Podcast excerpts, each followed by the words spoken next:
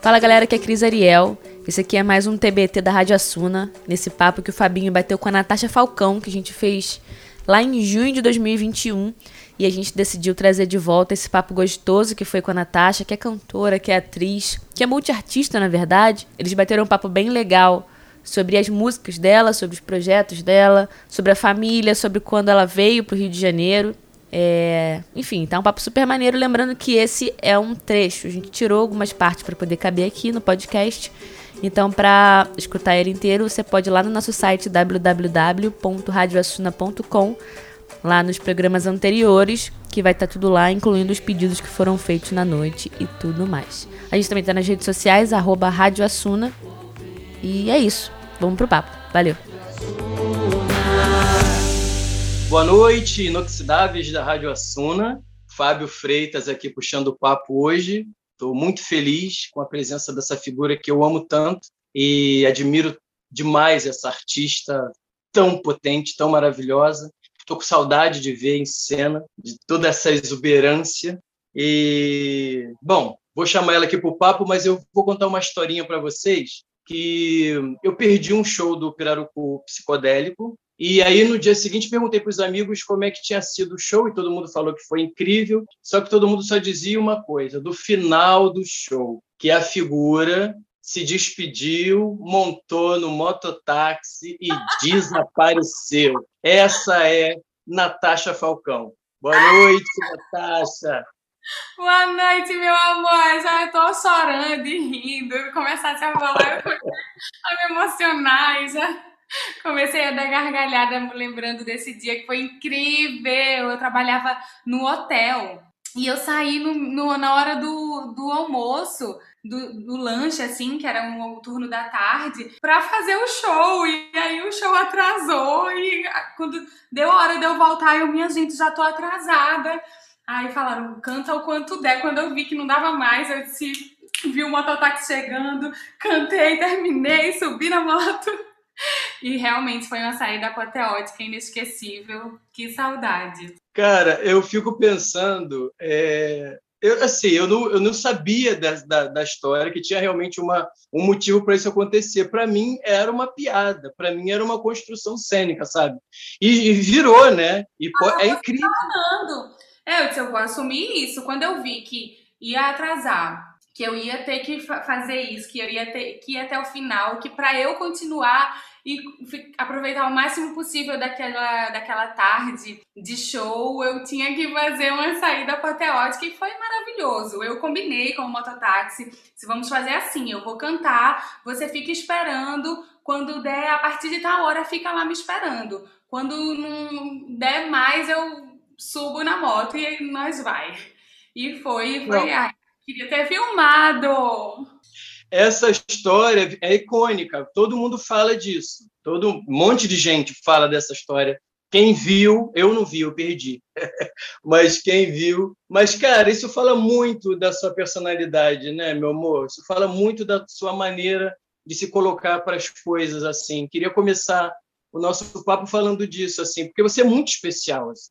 É, te ver em cena, é, a sua irreverência, o seu bom humor, a sua luz, a sua exuberância é, é única assim para mim. Eu sou muito fã e era disso que eu queria é, que você falasse um pouco assim, sei lá. Pensei da gente ir lá para Pernambuco para a gente entender como é que começou essa história toda, contar um pouco lá, da infância, de como é que começou no teatro, com a música, enfim. Conta para gente.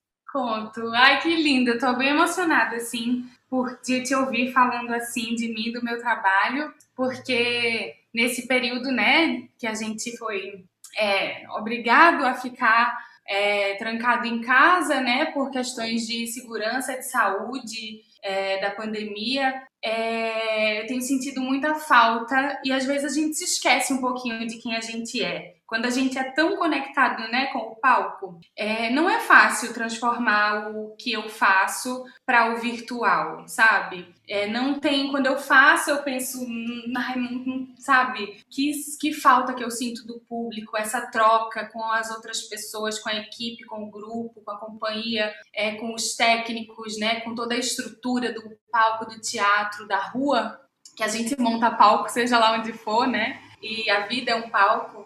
E é, é muito bom, é maravilhoso, é um presente te ouvir falar assim, com essa paixão do meu trabalho, que eu tenho também essa paixão. Para voltar para as origens, como você me, me pede, outro dia, eu me lembrei que outro dia eu falei com um amigo meu que estudou comigo na escola. E ele viu meu trabalho e escreveu, a gente nos falava há anos, e ele falou: Nossa, eu fico tão feliz de ver que você continua tão leal a quem você é, porque você sempre foi assim. Você sempre foi essa pessoa que produzia, roteirizava para estar em cena, fazia tudo. E quando a gente via era o espetáculo.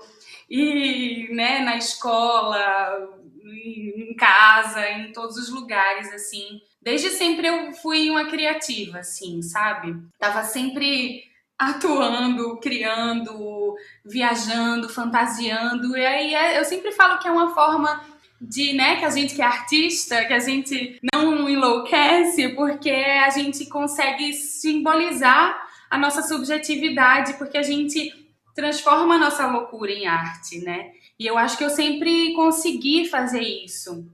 A minha astróloga diz que é heranças de vidas passadas. Que ela fala, você já teve muitas vidas em no, no, palco. Então é, é como se fosse uma memória que nasce com você e você só vai resgatando. Né? Uma, é uma necessidade, é no, no lugar do alimento criar, estar em cena, essa troca. É a nossa forma de mudar o mundo, né? E eu sempre fui assim, desde pequena, criança, as minhas memórias mais antigas, sou eu no salto da minha mãe, me maquiando. A minha tia conta que eu tinha um ano de idade, ela tava se maquiando para sair, que eu fiquei em pé no berço e fiz assim, hum, fiz o biquinho para ela passar batom em mim, eu com um ano de idade. Sabe? Conta que na escola que eu estudava, que era meio tradicional, assim, não podia usar batom, e eu bati o pé e disse, eu vou de batom para a escola sim. E aí eu ia de batom para a escola, e aí uma semana eu fiquei doente, ligaram dizendo, estamos com saudade daquela boca vermelha nos corredores da escola. E é muito maravilhoso, assim, lembrar disso e saber que e ver que apesar de tudo, né, apesar da nossa dor, apesar de tudo, a gente está aqui insistindo, persistindo, criando e continuando na, na, né, em, em acreditar que que a gente que esse é o nosso lugar no mundo, esse é o meu lugar no mundo, né? E que tem relevância isso a gente fala na palhaçaria que é o não caber em si, né? Que a gente não cabe. Eu fico, eu vejo, eu tenho essa sensação. Eu acho que você não cabe em você. Você transborda assim de uma maneira muito e aí inunda a gente também, contagia. É, não é, não é fácil, é, não é uma coisa fácil, né? E não é todo mundo também que tem essa energia, não. Eu realmente sou muito fã mesmo. Amor, então, aí, e aí como é que foi vir para o Rio de Janeiro? E aí diz para gente assim, é, você em Pernambuco você já, já começou a se relacionar com música? Como é que é isso? Assim, o que você trouxe de lá? O que, o que foi é, chegar no Rio de Janeiro? Diz para gente. Olha, eu sempre me relacionei com música desde eu fazia dublagem na sala de casa, né? Desde sempre dublava, tenho fotos, eu assim, de olho fechado, com o controle remoto na mão, fingindo que era o microfone, de salto, já nos saltos da minha mãe, montada, cantando, minha avó fotografando. Eu tive muita sorte de. A minha avó é uma figura maravilhosa, ela que me criou, chama ela de manhinha. E ela sempre, ela é, sempre foi muito sonhadora, ingênua, linda. Ela é uma pessoa ela é uma inocência, sabe? Sempre foi. Tem uma história muito difícil e ela conta que ficava no banquinho em Belo Jardim, no Agreste de Pernambuco, balançando as perninhas e dizendo pro irmão Zezinho: um dia eu vou para Hollywood. eu acho que eu herdei esse sonho dela. Porque, nossa, eu ainda acho que eu vou ganhar um Oscar, ainda tenho esse sonho. no Oscar eu tava ensaiando meu discurso, Thank You Academy. Esse não é o meu primeiro Oscar, porque eu já ganhei um Oscar de gesso cantando My Heart Will Go On. e Todas essas presepadas, eu sempre fui disso, assim, a minha mãe ficava, nossa, não aguento mais essa menina, todo fim de semana tem uma apresentação. E como a minha mãe era modelo, eu ia para as apresentações montada, né, montadíssima, maquiada pelo maquiador mais chique de Recife, o cabelo cortado e arrumado pelo cabeleireiro mais chique de Recife, aliás, beijo Lala e Eva, meus amores. É, e lembro, lembrei agora de uma história que eu sempre conto, que é eu com, sei lá, acho que 10 anos. E era aniversário da minha mãe, de 27 anos, minha mãe me teve super cedo. E aí toca a campainha, abre e duas drags maravilhosas montadas, uma de Barbie e outra de Tereza. Eu tenho foto com as duas. Então, assim, eu cresci nesse meio da moda, nesse meio da montação, é, nesse meio da liberdade, né? E da liberdade criativa, artística, assim. É, além da minha avó sonhadora, que sonhava em Hollywood, a minha mãe, né, na moda e essa fantasia sempre presente. Eu lembro de ficar vendo os bastidores dos, desfiles e me encantar com tudo aquilo, com as, a moda, com as drags, com tudo. E qual foi mesmo? Eu dei uma volta agora. Não, a gente estava vindo para o Rio de Janeiro.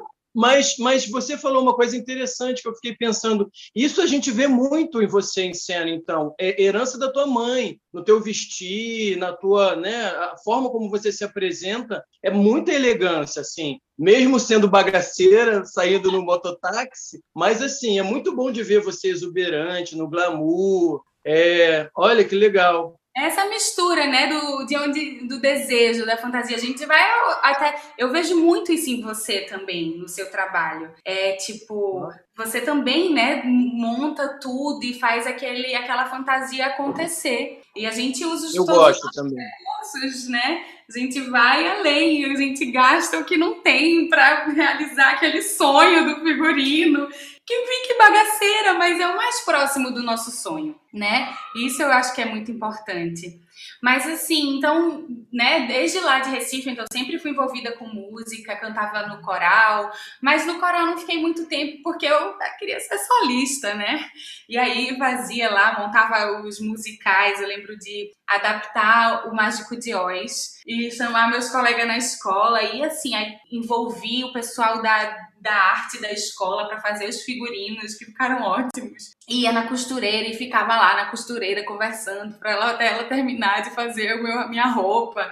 E aí peguei um sapatinho e queria botar lantejola, então cobri o sapatinho de lantejola vermelho para ficar o mais próximo possível do meu sonho. Então, mas aí, enfim, sempre fui envolvida com, com arte, com música. É, eu tava pensando outro dia que, nossa, desde 2009 eu quero gravar o meu primeiro disco e tô conseguindo realizar agora em 2021, né?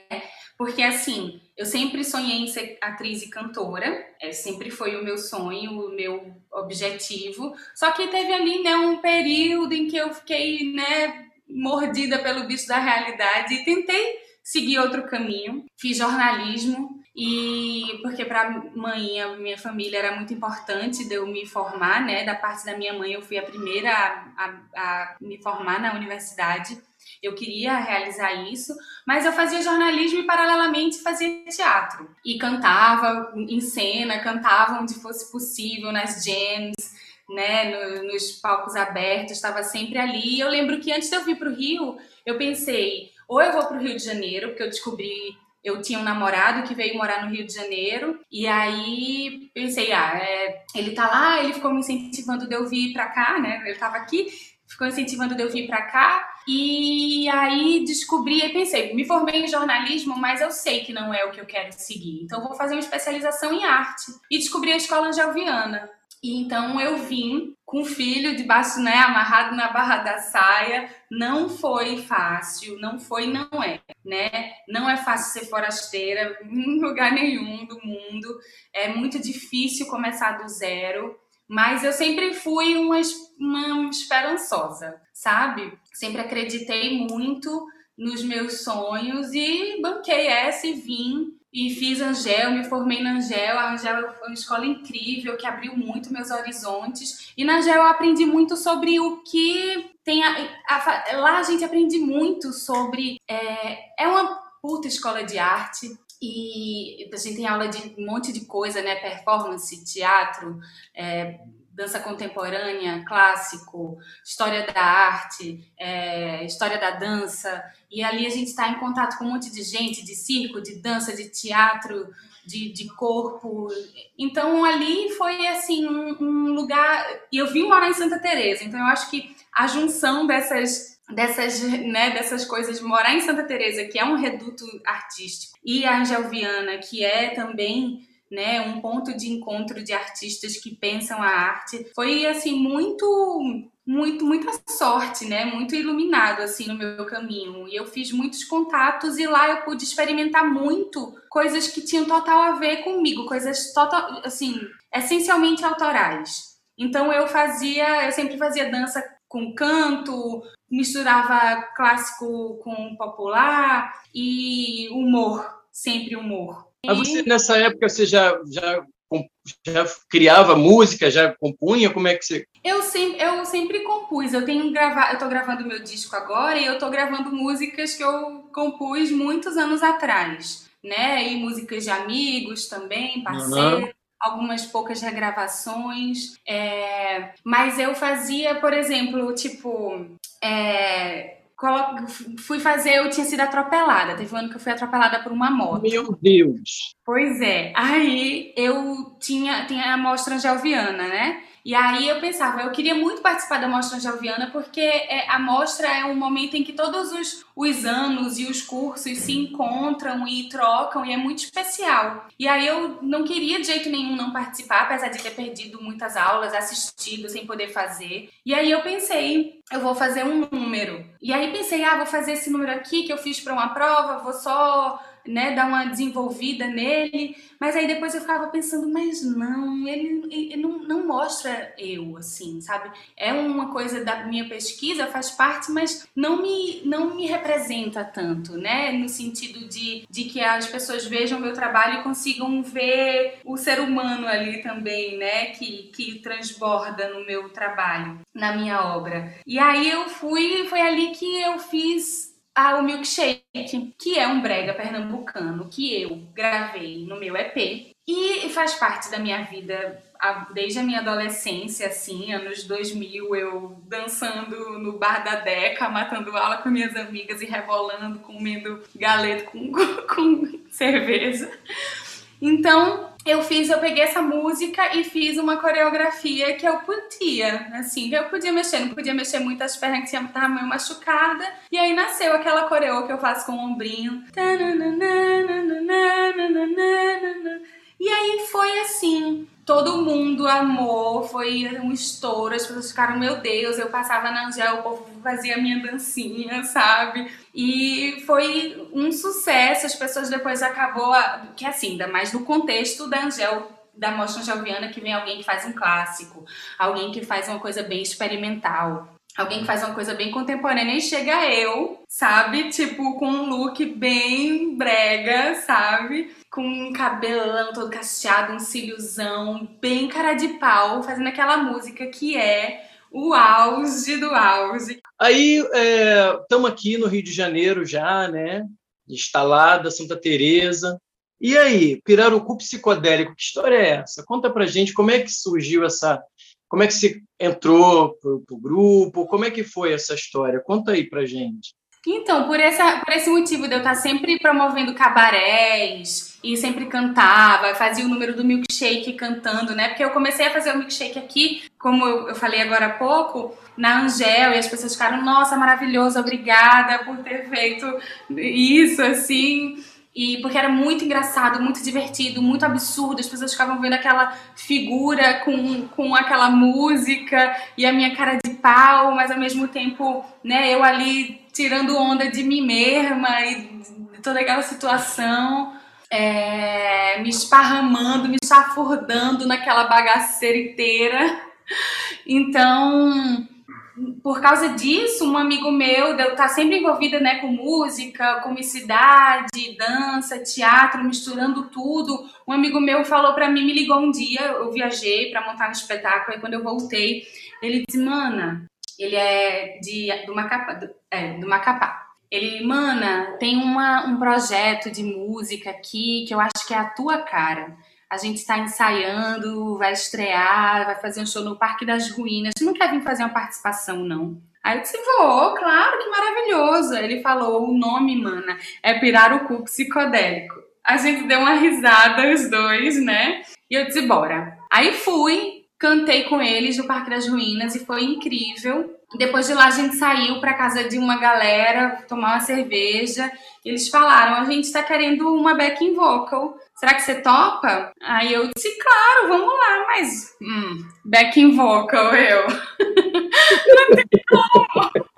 Eu fui na humildade, mas não tem como. Quando eu vi, eu tava ali, já era lead singer, já tava ali na frente e e foi incrível, foi uma, um grande momento, assim, tenho muita saudade, porque era assim, né, o Rio de Janeiro tava super efervescente, assim, de, de música, de arte, de rua, e a gente fez muito show na rua, e era sempre muito maravilhoso, muito cheio, e muito, muito alto astral, aí começou também as questões, né, o Ocupa Mim, que e a gente fez dois shows incríveis, a gente fez um show no Canecão que foi maravilhoso. E aí começou a crescer, a banda começou a crescer, a gente começou a fazer umas coisas maiores assim, e foi realmente uma grande escola. Eu aprendi muito, muito, muito. E é fantástico. As pessoas falavam, não sabiam direito de onde eu era, porque era banda de cultura amazônica, eu pernambucana, cantava brega, cantava carimbó. Aí o povo dizia, me chamava de Bjork cearense. Mas minha gente, eu sou pernambucana, mas também como cobrar, né? Tanta mistura, como cobrar que as pessoas entendessem aquilo. Era uma vibe de banda, assim, né? Uma, uma, uma atitude rock and roll, mas psicodélico e com, com o popular, o amazônico, o nordeste e o norte ali muito misturado. Foi sensacional, um grande momento. Ave Mulher essa história da ave mulher também tem muito a ver com a história da minha família. Eu tive uma bisavó que, que morreu, quando minha bisavó morreu, a minha avó tinha 14 anos. E ela fugia de Belo Jardim para cantar em Recife. Ela era, tipo, bem pra frentex, assim, moderna e linda e, e brilhante. E morreu muito cedo, né, numa tragédia cirúrgica. E essa história sempre teve ali, né, faz parte de mim. E quando eu vi, essa história estava dentro dessa lenda. E as músicas são lindas, então é um trabalho mais regional, só que contemporâneo também. Eu chamei Beto Lemos, que é um multi-instrumentista, diretor musical, para fazer a produção musical junto comigo. a gente vai conversar com ele também. Ai, que ele maravilha! É, um, nosso, é, vai ser dobradinha, daqui a pouco está ele aqui também. Ele é maravilhoso, um irmão. Muito maravilhoso, muito amado. Generoso, talentoso, divertido, sabe? A gente tem uma química boa de trabalho, a gente se diverte muito, a gente riu que só. Os dois bem fofoqueiro, sabe? Fica contando história e é muito massa. E, e chamei Carlos do Complexo, que é outro artista, né, do eletrônico, bem vanguarda, assim, ele faz um som muito interessante, uns timbres e uns beats sofisticados, sabe, profundos, uma coisa assim. E aí eu, sei lá, vamos, tô doida pra, já tô ouvindo, mas quero muito botar no mundo e que você ouça e me diga o que você sentiu. Teve o show do Mimo agora há pouco, né, que foi um preview desse trabalho, mas eu tô muito entusiasmada, porque ele fala muito sobre eu acho que ele está bem conectado assim com esse momento que a gente está vivendo, apesar de não ser, né, não falar diretamente, não ser panfletário assim nesse lugar, mas ele está bem conectado com essa revolução que a gente tem vivido, né? Tem uma música que eu amo, vou cantar um pedacinho, que fecha o, o disco, que fala o caminho pede entrega, alimente o seu ser. Eu me enxergo, eu me vejo do tamanho que é pra ser. O meu tesouro, o meu tesouro é meu. O meu tesouro, o meu tesouro é meu. Foi Maria quem me deu, com toda a simpatia, pois o mapa da alegria a vida me ofereceu. Ai, ah, gente, para, para com isso.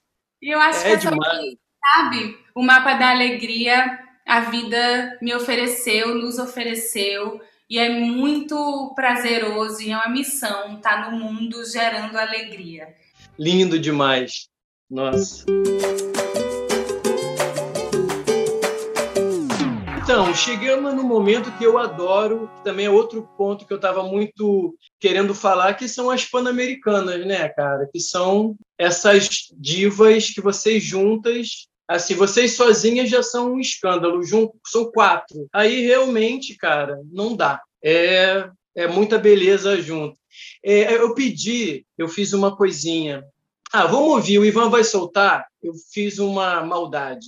Ai, o, Ivan vai soltar, é, o Ivan vai soltar um áudio pra gente. Oi, amiga. Eu não sei se você está reconhecendo minha voz. Sou eu, a Flor. Olha, estou muito feliz de saber que você está aí, que está sendo entrevistada por pessoas tão notáveis. Amiga, eu fiquei uma vez, eu vi um trabalho teu que era um vídeo de você fazendo rir as pessoas. Só de olhar as pessoas gargalhavam muito. E outro dia você postou também um meme que era sobre o prazer de fazer alguém se escangalhar de rir. E eu fiquei com isso, assim, sabe? Eu acho que tem uma coisa sua, da, da sua performance, que eu fazer rir. E aí vem um pouco a calhar com a questão das pan-americanas. Uma diva pode fazer rir, sabe? A gente sabe que sim, mas como bate isso em você? Que você tem uma coisa assim de, de cantora mesmo, assim, uma imponência na presença. É, como é que é para você quando você consegue juntar essas coisas? Te amo muito, tô com muita saudade. Um beijo, meu amor. Ai, meu Deus, que coisa mais linda! Que surpresa Não é? maravilhosa! Que bom Deixa eu te dizer uma coisa. Vamos ouvir o outro, porque elas, é tanta sintonia que elas fizeram a mesma pergunta praticamente. Então vamos ouvir o outro áudio e aí a gente continua. Oi, Natasha. Eu queria saber quem é a sua pan-americana preferida. Se é a Ana. Mentira, não é isso não. Eu queria saber de que maneira assim você percebeu a importância do humor no seu trabalho. Quando você falou, gente, esse negócio de fazer rir é a parte consistente da minha carreira. Como é que foi esse percurso? Uau. Bom, então aí as perguntas, mas eu completaria só para você falar um pouco de por que também uh, dessa, dessa, relação com o humor e dessa relação com as pan-americanas. Se desenvolvesse um pouquinho isso para a gente. Sim. Ai, meu Deus, que lindo, que lindo ver a voz delas, meus amores, Flo e Ana, Lola e Cucaracha. Então, eu comentava sempre assim, ai meu Deus, as pessoas veem meu trabalho e fazem, não faziam, quando eu fazia só, né, fazia uma dança e cantava e não sei o que, as pessoas falavam, nossa, você tem uma presença, você tem uma presença maravilhosa. Nossa, na sua presença, e eu ficava meio assim, posso ninguém falar que eu danço bem, sabe?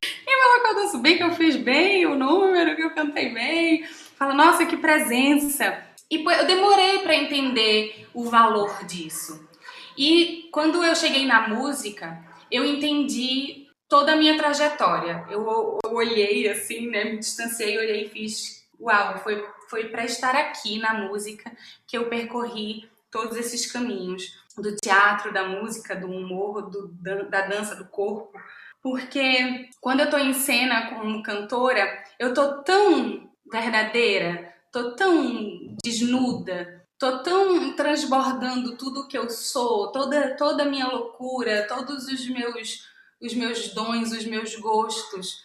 E nessa fluidez, essa fluidez, essa verdade gera tanta identificação e, e gera essa liberdade que o riso vem. Eu sou uma pessoa engraçada, sou dramática e sou engraçada, sabe? E isso vem de uma forma na música, né? Como agora é essa forma, que eu acho uma forma de expressão muito completa, né? Tá ali tudo no, no texto que está sendo, né, dos versos da música, no ritmo que é escolhido, na performance. E o meu discurso tá na minha performance, né? Essa, essa liberdade e nessa identificação, nesse jogo com o público, o riso vem pela identificação, porque o riso, como essa ponte mais curta né, entre as pessoas, ele se dá de uma maneira que eu não, eu não faço, ah, vou fazer isso para as pessoas rirem. Mas assim, no jogo, esse riso vem, sabe? E, e eu acho muito isso da, da palhaçaria, né? A palhaçaria é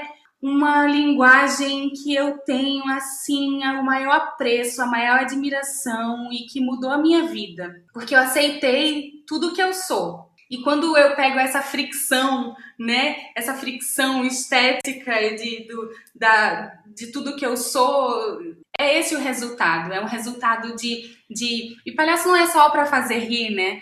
Palhaço emociona, palhaço faz pensar, palhaço transforma. E a minha palhaça flui muito quando eu vejo ela que se apossou de mim enquanto eu estou em cena, cantando. E acho que é isso, que é dessa maneira que, che que chega o riso no meu trabalho. E ele é muito bem-vindo. E é um lugar que eu tenho muito prazer. Nossa, eu me sinto no céu. Quando eu faço, sabe, quando eu só sou eu e falo alguma coisa, dou uma olhadinha, uma piscadinha, uma sacanagem, e as pessoas riem, elas me botam no colo. E é uhum. libertador. É muito gostoso. Tanto no humor como na música são, são né, territórios que sempre foram muito dominados por homens e hoje cada vez mais mulheres têm tido né, espaço, porque eu acho que quando uma, né, uma mão de encontro acolhe a outra e leva e a roda gira,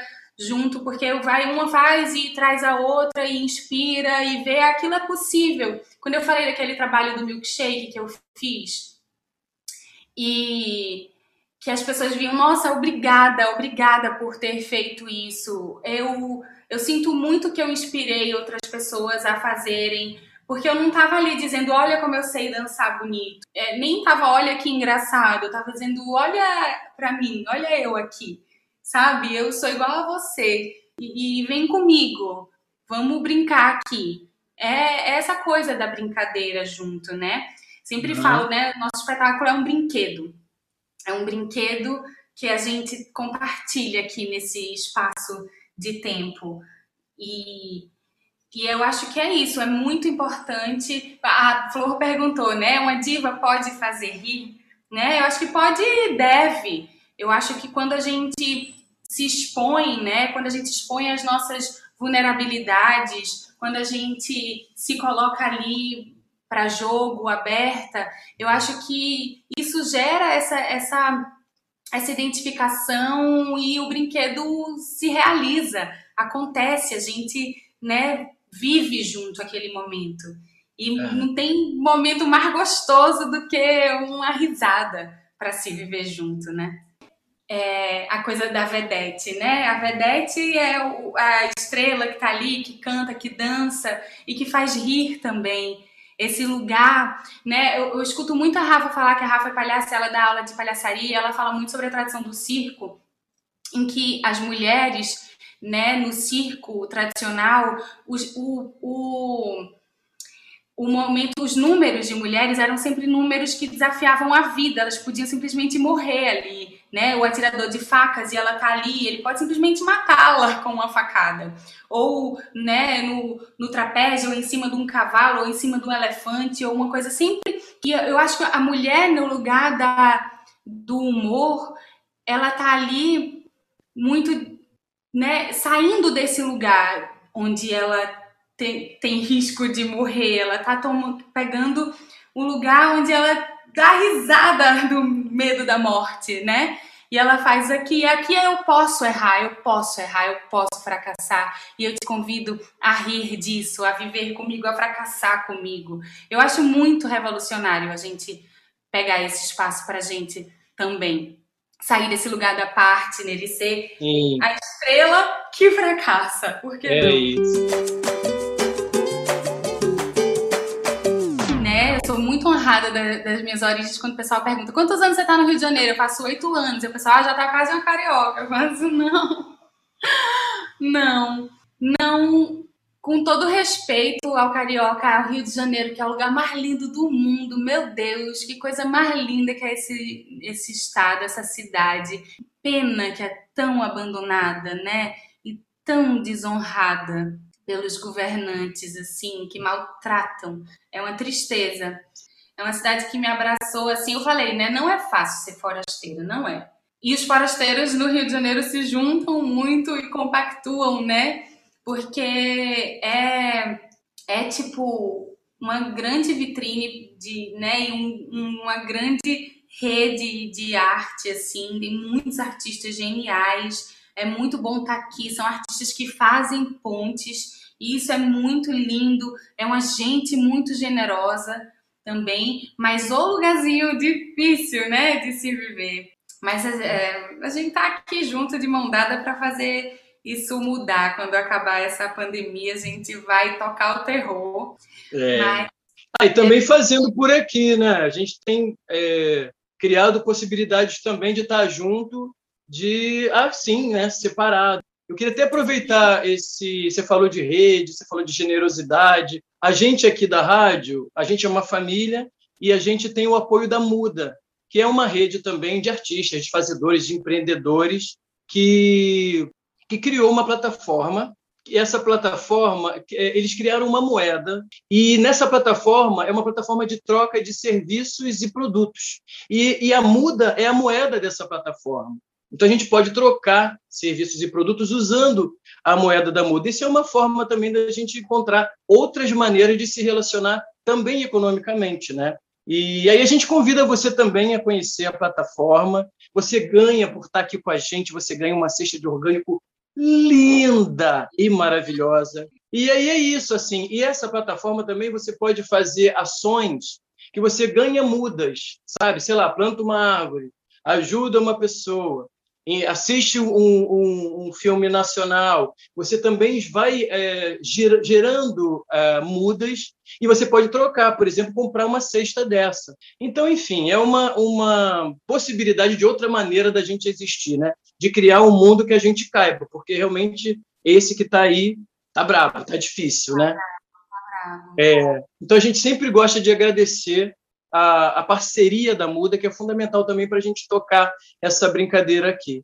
Obrigada, Muda! Graças a Deus você existe e está aí, né, junto com a gente, tentando criar uma nova forma de estar nesse mundo. A gente está precisando desse tipo de, de, de atitude. É verdade. Ah, querido, olha, eu estou assim, encantado é, também de te ouvir falar, porque, caramba, né? É, é, bom te ver em cena, é bom encontrar contigo na rua, mas conversar contigo também, te ouvir falar, eu fiquei aqui meio que babando, sabe? Tanta hum. coisa linda. É muito, muita poesia, assim. É demais, transborda mesmo. Você não cabe em si.